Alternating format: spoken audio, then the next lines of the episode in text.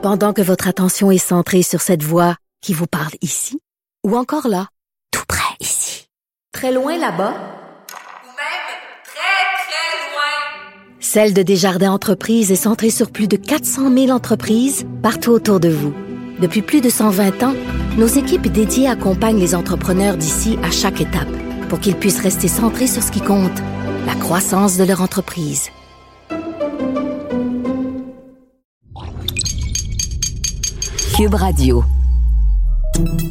Salut, c'est Charles Tran avec l'équipe dans 5 minutes. On s'intéresse aux sciences, à l'histoire et à l'actualité.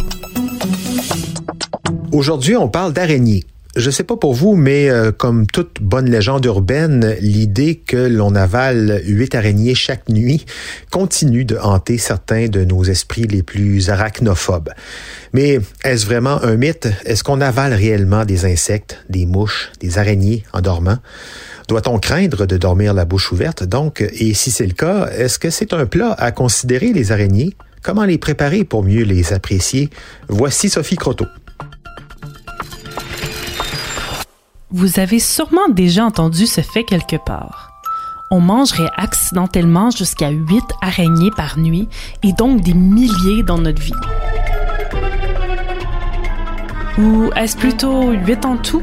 Ou 3 par nuit? Si le nombre exact est aussi nébuleux, c'est parce qu'il s'agit bel et bien d'une légende urbaine. Et comme tout bon mythe tenace, son apparition tient elle aussi de la légende. Il semblerait qu'elle se soit répandue en 1993 à cause d'un article d'un magazine spécialisé sur les ordinateurs qui parlait du fait qu'on croit trop facilement tout ce qu'on lit en ligne, comme le fait qu'on mangerait huit araignées par nuit. Décidément, on s'est bien fait avoir. Selon des experts, il serait en effet improbable qu'une araignée ait la moindre envie de se rendre jusqu'à notre estomac.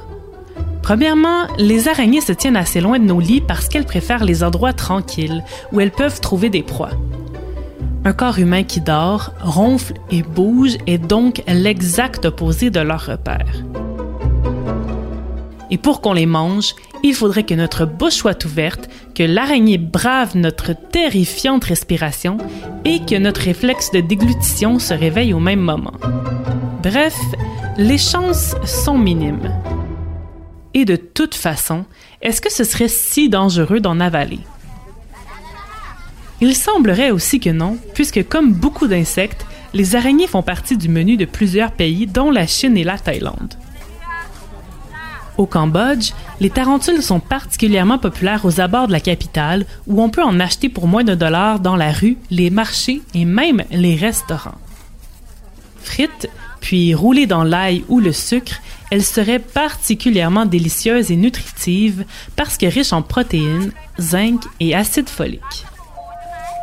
On raconte que cette tradition culinaire remonterait au 19e siècle, mais serait devenue une nécessité pour contrer la famine pour les Cambodgiens, alors que des millions d'habitants furent forcés de se réfugier dans les campagnes après la prise de la capitale par les Khmers rouges en 1975. Malheureusement, on dit aussi que cette triste histoire serait elle-même une légende urbaine, qui aiderait à vendre plus de tarentules aux millions de touristes qui visitent le Cambodge depuis les années 90. Plusieurs habitants de ce pays encore très pauvre subsistent uniquement du tourisme et la chasse et la vente d'araignées seraient donc une façon comme une autre de survivre. Ce dont on est sûr, c'est que la chasse aux tarentules est risquée et souvent faite par des enfants. On utilise la fumée pour faire sortir les araignées de leur nid, mais il n'est pas rare de tomber sur des scorpions ou des serpents beaucoup plus dangereux. Et si la morsure de la tarentule n'est pas mortelle, elle peut quand même provoquer de la fièvre, des enflures et une paralysie temporaire. C'est sans compter les dizaines de kilomètres que doivent franchir les chasseurs suite à la déforestation massive des jungles autour des grandes villes aussi bien continuer d'éviter d'en manger, accidentellement ou pas. si on doit retenir quelque chose, c'est bien qu'il faut se méfier de toutes les histoires qu'on entend, surtout lorsqu'il est difficile de vérifier les faits. Et que pour les plus convaincus d'entre vous qui êtes tentés par euh, l'aventure culinaire de l'araignée, un voyage à Bangkok euh, ou à Phnom Penh au Cambodge devrait vous satisfaire largement Contrairement à ici, là-bas, les araignées sont grosses et croustillantes. Merci, Sophie Croteau. C'était en cinq minutes.